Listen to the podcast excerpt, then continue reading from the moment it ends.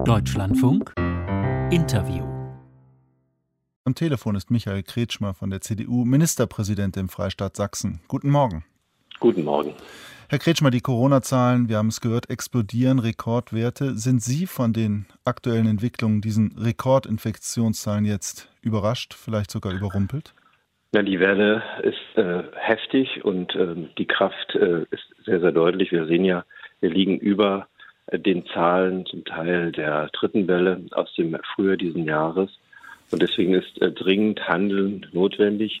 Es ist ein ganz verheerendes Signal gewesen äh, dieser neuen Koalition, die sich aufmacht, Deutschland zu regieren, die pandemische Lage für beendet zu erklären. Das hat natürlich in der Bevölkerung auch eine Wirkung hinterlassen.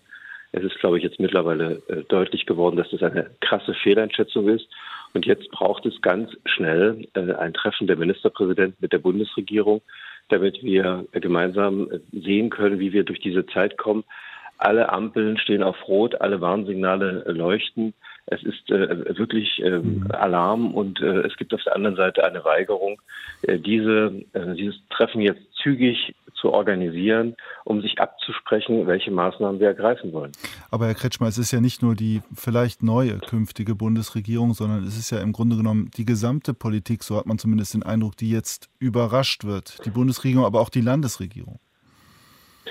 Die Landesregierung handeln und wir haben ja auch äh, gerade eine Corona-Schutzverordnung verändert, die heute im Kabinett beschlossen wird.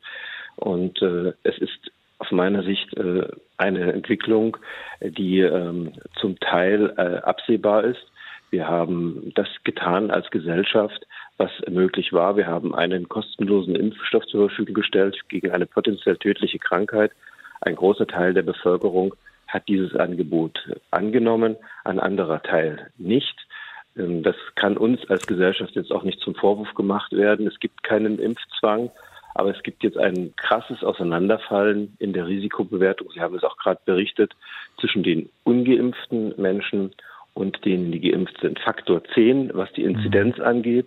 Also 700 bis 800 jetzt hier im Freistaat Sachsen bei den ungeimpften Menschen, 70 bis 80 bei den Geimpften. Und deswegen muss hier auch die Schutzmaßnahme ansetzen. Es war vor einem halben Jahr viel davon die Rede, Leben mit Corona, wir müssen mit dieser Krankheit umgehen. Das ist absolut richtig. Für geimpfte Menschen ist äh, diese Krankheit ein äh, Lebensrisiko, mit dem man umgehen kann. Vor allen Dingen mit der Auffrischungsimpfung ist es beherrschbar. Deswegen werben wir auch für diese Boosterimpfung. Aber es kann jetzt nicht richtig sein, alle gleichmäßig äh, hier in einen Lockdown zu schicken. Wir brauchen Maßnahmen wie 2G und wir brauchen vor allen Dingen ein einheitliches Agieren und Sprechen der Politik, der verantwortlichen gesellschaftlichen Kräfte in diesem Land, damit die Bevölkerung weiß, es ist jetzt in besonderer Weise wichtig. Mund- und Nasenschutz, Abstand, das Boostern und wenn das Testen äh, wieder auch kostenfrei wird, das muss dringend passieren, auch das zu nutzen, damit wir durch diese schwere Zeit kommen. Sie haben jetzt wieder viele Punkte angesprochen, viele Themen, die diese Corona-Welle betreffen, auch die Corona-Politik. Bleiben wir bei dem einen, der, der Impfquote. Sachsen liegt da auf dem letzten Platz ist Schlusslicht. Äh, Sie haben die Bedeutung des Impfens aber gerade noch mal herausgestellt. Warum gelingt Ihnen das anscheinend nicht in Ihrem eigenen Bundesland? Warum bekommen Sie diese Botschaft dort nicht vermittelt? Oder sind die Leute leichtfertig? Das glaube ich nicht. Das Entscheidende ist ja immer nicht nur, was ist, sondern was die Glaub Menschen glauben, was ist. Und da gibt es ja unterschiedliche Haltungen äh, in Teilen Sachsens, ähnlich wie im Berchtesgadener Land in Bayern in denen die Impfquote sehr niedrig ist. Wir sehen es in anderen auch äh, europäischen Ländern mit einer sehr niedrigen Impfquote äh, und dort treten diese Probleme auf. Das ähm, kann man irgendwann auch nochmal vernünftig aufwerten. Es fehlt nicht an Informationen. Dieses Land, ähm, diese Gesellschaft hat so viel darüber gesprochen. Sie hat so viele Angebote. Aber was gemacht. sind die Gründe? Gerade in Sachsen. Sie kennen die Menschen doch. Ja, ich will jetzt nicht über die Gründe, äh, können wir auch reden, aber das ist die Zeit. Ja, machen wir das gerade. Doch. Die Zeit ist einfach zu schade. Wir haben jetzt dringende Dinge zu tun. Wir müssen dieses Land vor einem Lockdown äh, schützen. Und dazu gilt es jetzt, die Maßnahmen zu treffen und nicht erst in 14 Tagen oder drei Wochen, sondern jetzt.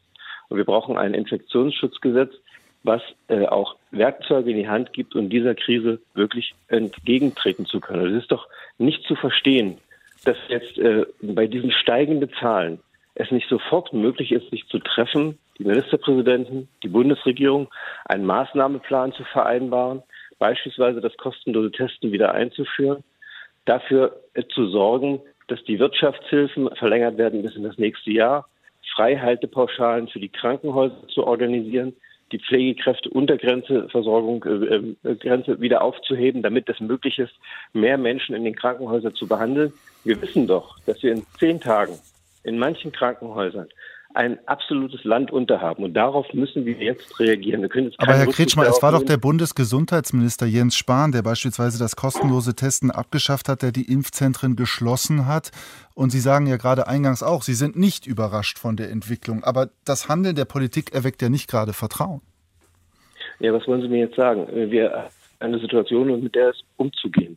Und eine absehbare wir, Situation? Ja, was heißt absehbar? Also schauen Sie sich Europa an, schauen Sie sich die Welt an. Die Situation ist an vielen Stellen ähnlich. Ähm, durch die Delta-Variante ist das Infektionsgeschehen viel stärker als noch vor einem Jahr. Äh, durch äh, auch Impfdurchbrüche äh, wird es stärker, weil die Menschen sich eben dann doch nach fünf, sechs Monaten wieder impfen lassen müssen. Auch dieses Verständnis muss jetzt stärker wieder in die Bevölkerung hinein. Es reicht nicht nur, die erste und die zweite Impfung, sondern eben dann auch wieder diese Auffrischungsimpfung.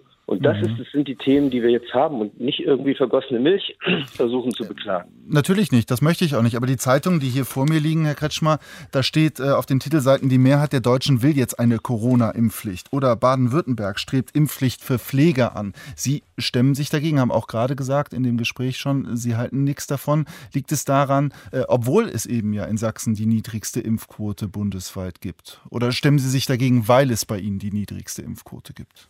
Ich bin Ministerpräsident eines Bundeslandes und trage die unmittelbare Verantwortung für das, was hier passiert. Und ich muss mit meinem Kabinett die Entscheidungen treffen, die zum Schutz der Bevölkerung notwendig sind. Und ich wünsche mir sehr, dass wir das in einem gemeinsamen Miteinander tun, so wie das am Anfang dieser Pandemie der Fall war. Die Bundesländer in ihrer jeweiligen Verantwortung gemeinsam mit der Bundesregierung. Weil das war ein starkes Signal. Das hat Vertrauen gebracht. Das hat auch ein kohärentes Verhalten und äh, Handeln ermöglicht. Sicherlich immer ein Stück weit abgestützt auf die jeweilige Situation. Gerade ist auch in Schleswig-Holstein die Pandemie nicht so stark wie beispielsweise in Bayern, Baden-Württemberg und Sachsen. Deswegen muss man darauf auch anders reagieren. Absolut richtig. Aber wir brauchen diesen gemeinsamen Chorgeist. Mhm. Und es ist so, dass wir in einem Rechtsstaat leben, dass die Dinge verhältnismäßig sein müssen, dass sie vor Gericht halten müssen. Ich glaube, dass eine Impfpflicht per se nicht durchsetzbar ist. Und deswegen äh, kann man darüber diskutieren, selbstverständlich. Man muss das miteinander abwägen und dann muss man miteinander entscheiden. Das Wichtigste ist, jetzt zügig, schnell zu entscheiden. Wir haben keine Zeit. Wenn wir jetzt uns zu viel Zeit lassen, endet das wie im vergangenen Jahr in einem Lockdown. Es geht darum, das für Deutschland, für die Kinder, für die Familien zu verhindern, für die Wirtschaft zu verhindern. Und deswegen muss deutlich werden, 2G beispielsweise ist jetzt keine unzumutbare Belastung, sondern ist ein Instrument, das verhindern soll, dass tatsächlich ein kompletter Lockdown über dieses Land kommt, dass komplett Gastronomie geschlossen werden muss, komplett Kultur geschlossen werden muss. Davon sind wir nicht so weit entfernt. Und deswegen braucht es jetzt ein gemeinsames Auftreten der Politik, aber auch der großen gesellschaftlichen Gruppen, die das gemeinsam so vertreten. Sie handeln, Sie entscheiden, Sie haben es gerade auch gesagt, Sie wollen als erstes Bundesland ab Montag eine 2G-Regel einführen. Das bedeutet, in der Innengastronomie, bei Veranstaltungen, auch in Freizeit- und Kultureinrichtungen, Clubs und Bars gibt es eben nur Zugang für Geimpfte und Genesene. Wenn ich Sie jetzt aber richtig verstanden habe, wollen Sie ein bundesweit einheitliches Vorgehen. Das heißt, Sie würden dafür plädieren, 2G überall bundesweit einzuführen. Bundesländer mit einer ganz niedrigen Inzidenz müssen das vielleicht nicht im ersten Schritt tun, aber es braucht es im Instrumentenkasten genauso wie die Kontaktbeschränkungen und möglicherweise auch Ausgangsbeschränkungen. Wir haben ja äh, gehört, die pandemische Lage ist beendet. Das ist sie in keinem Fall. Dann wurde uns äh, auch berichtet, und es liegt ja mittlerweile auch vor, der Gesetzentwurf der neuen Ampelkoalition, die das Infektionsschutzgesetz in Paragraphen 28 deutlich reduziert. Das ist auch völlig falsch. Wir sind äh, überhaupt nicht in der Lage, derzeit zu sehen, welche dramatischen Auswirkungen das Ganze noch kommt. Wir brauchen also tatsächlich den gesamten Instrumentenkasten, um die Bevölkerung auch zu schützen, wenn es notwendig ist. Und es ist ja klar, dass immer nur die äh, auch äh, Einschränkungen angewandt werden, die unmittelbar notwendig sind. Und die Dinge werden ja auch gerichtlich mhm. überprüft. Das ist alles in Ordnung. Aber man kann sich jetzt nicht so beschneiden. Ich glaube, dass äh, diese vierte Welle das Potenzial hat, viel verheerendere Auswirkungen zu haben als das, was wir bisher gekannt haben. Und das hat auch was mit einer gewissen Leichtfertigkeit zu tun. Und äh, der müssen wir jetzt wirklich äh, entgegentreten. Das ist ernst, das ist sehr ernst. Und da braucht es auch ein klares gemeinsames Agieren. Wie wollen, wie können Sie 2G denn bei sich umsetzen? Es gibt verschiedene Stimmen von Landräten, die halt vor Ort sind, die sagen, man kann das Ganze gar nicht kontrollieren, beispielsweise auch auf Weihnachtsmärkten. Wie soll man die kontrollieren und überwachen?